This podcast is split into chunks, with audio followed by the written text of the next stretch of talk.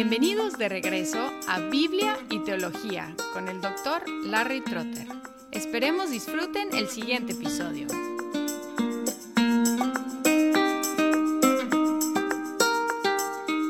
En preparación para ser misioneros en el fabuloso país de México, tuvimos que primero solicitar aceptación por la agencia misionera de nuestra denominación Luego necesitamos una invitación del equipo misionero en México.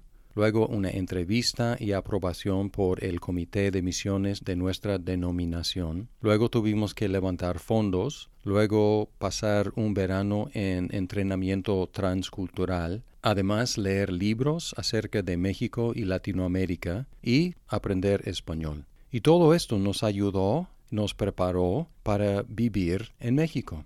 Y aún así cometimos muchos errores y muchas veces no entendimos y muchas veces no pudimos comunicarnos bien. Pero en contraste vimos algunos misioneros y otros de otros países que no se prepararon y nunca se adaptaron a la vida en México.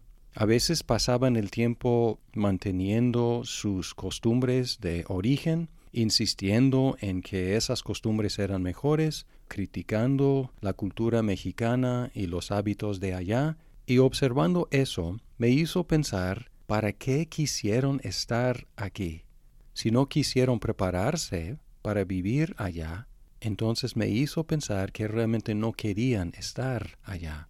En el último episodio estudiamos las palabras de Pedro sobre la demolición universal y la renovación universal en el día del Señor terminando con los cielos nuevos y la tierra nueva, en los cuales mora la justicia. Pedro continúa en estos versículos de hoy diciéndonos cómo prepararnos a vivir en los nuevos cielos y la nueva tierra. Y la pregunta es la misma que yo tenía acerca de los extranjeros que no se prepararon para vivir en México. Si no estamos dispuestos a prepararnos a vivir en los nuevos cielos y la nueva tierra, ¿para qué quisiéramos estar ahí? Si no queremos vivir de acuerdo a las normas de los nuevos cielos y la nueva tierra ahora, entonces, ¿para qué quisiéramos estar allí donde mora la justicia?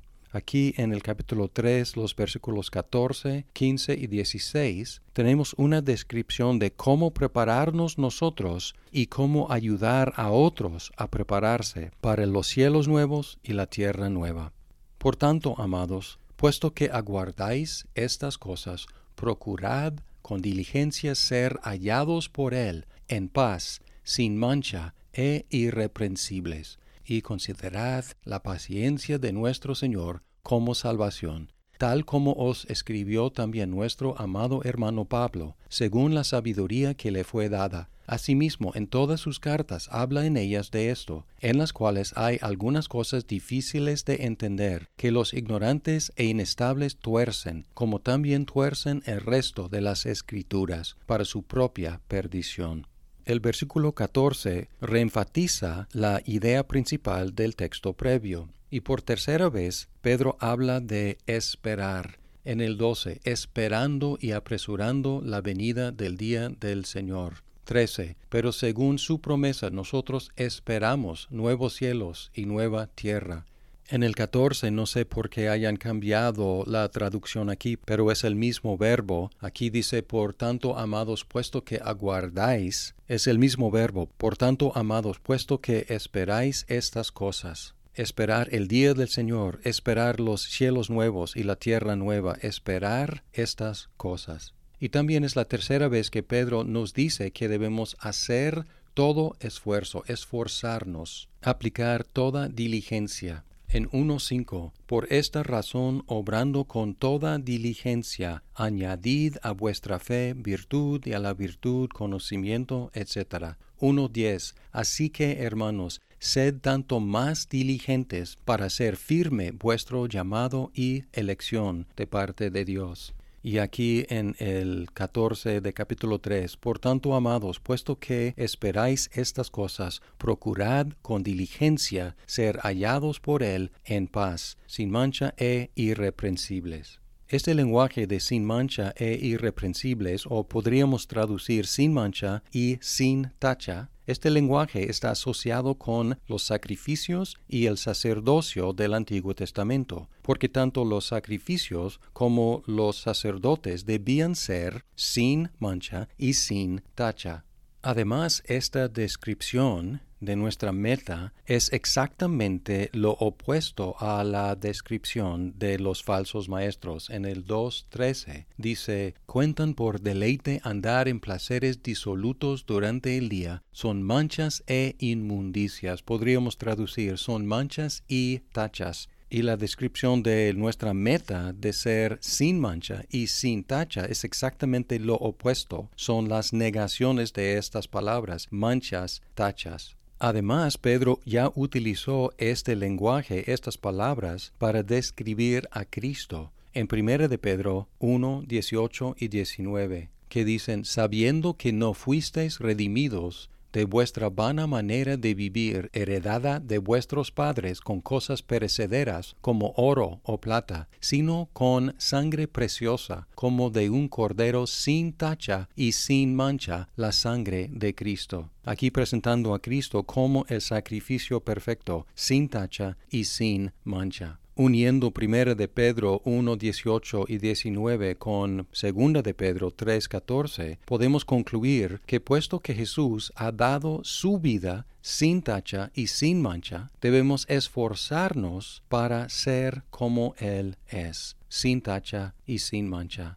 Aquí recordamos que la estructura de esta carta y de toda la ética cristiana es Puesto que Dios nos ha salvado por medio de Cristo, debemos esforzarnos. A la luz de lo que Dios ha hecho en Cristo, debemos aplicar toda diligencia para ser como Él. Y aquí utiliza el verbo hallar. Procurad con diligencia ser hallados por Él en paz, sin mancha y sin tacha. La meta es ser hallados por Él, lo cual contrasta con lo que vimos en 3.10 donde dice la tierra y las obras que hay en ellas serán halladas, halladas, descubiertas por el fuego consumidor que viene, el fuego de juicio de Dios. Así que hay dos opciones, ser hallados por Cristo sin mancha y sin tacha, o ser hallados, descubiertos por el fuego de juicio.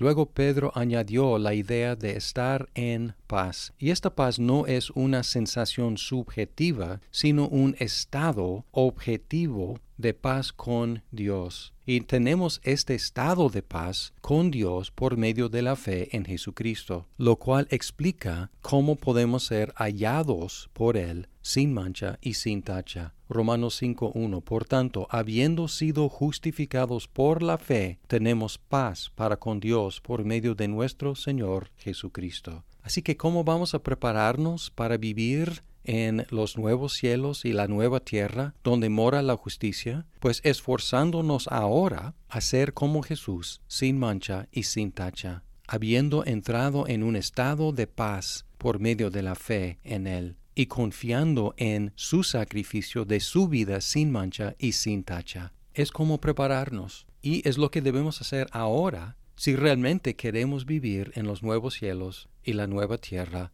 entonces. Pero no solamente debemos enfocarnos en nosotros, sino también ayudar a los demás a prepararse. En el 15, y considerad la paciencia de nuestro Señor como salvación. Y aquí Pedro extiende la idea que ya nos explicó en el 3.9. En el 3.9 dice que es paciente para con vosotros, no queriendo que nadie perezca, sino que todos vengan al arrepentimiento. Es decir, la paciencia del Señor, la demora del Señor es para dar a los cristianos la oportunidad de arrepentirnos. Y en el 15 extiende esta idea no solamente a los cristianos, sino también a todos. Y considerad la paciencia de nuestro Señor como salvación. ¿Salvación para quiénes? Salvación para los cristianos para los que no son cristianos, dándoles oportunidad de conocer a Cristo. Si no has recibido por fe la salvación que Cristo logró, ahora es el tiempo, todavía hay oportunidad. Y si has recibido esta salvación por medio de la fe en Cristo, hay una urgencia de salir con este mensaje para proclamarlo a otros, para que ellos también puedan recibir esta salvación por medio de Cristo y ser, cuando Él venga, hallados por Él, sin mancha y sin defecto, por medio de su sacrificio, sin mancha y sin defecto. En el resto de 15 y 16 tenemos un tipo de paréntesis muy fascinante en la cual Pedro hace un comentario sobre las cartas de Pablo. Aquí podemos encontrar ocho declaraciones que Pedro hizo con respecto a las cartas de Pablo. 1. Pedro consideró a Pablo un hermano amado. No hubo división entre ellos, aunque algunos querían ponerlos en oposición. 2. Pedro estaba escribiendo a algunas de las mismas iglesias a las cuales Pablo había escrito. 3. Pedro reconoció las cartas de Pablo como sabiduría dada por Dios, es decir, inspiradas por Dios. 4. Pablo escribió acerca de los mismos temas que Pedro, y aquí podría estar refiriéndose a la paciencia del Señor o más generalmente acerca del llamado a la justicia a la luz de la venida del Señor. 5. Pablo escribió algunas cosas que son difíciles de entender 6. Los ignorantes e inestables tuercen las enseñanzas difíciles de Pablo. 7. Torciendo la enseñanza de Pablo que fue dada por Dios, ellos aseguraron su propia destrucción. 8. Pedro consideró las cartas de Pablo como escritura, al par del Antiguo Testamento, el cual los falsos maestros también torcieron. Vamos a guardar los últimos dos versículos de esta carta para el último episodio, pero por lo pronto ahora podemos concluir que si decimos que queremos estar hallados por Cristo, queremos vivir en los nuevos cielos y la nueva tierra, debemos aprender ahora a vivir como Cristo, debemos esforzarnos ahora a practicar esa justicia que vamos a encontrar morando permanentemente en los nuevos cielos y la nueva tierra. Muchas gracias por escuchar este episodio. Si estás disfrutando Biblia y teología, por favor compártelo con tus amigos. Hasta pronto.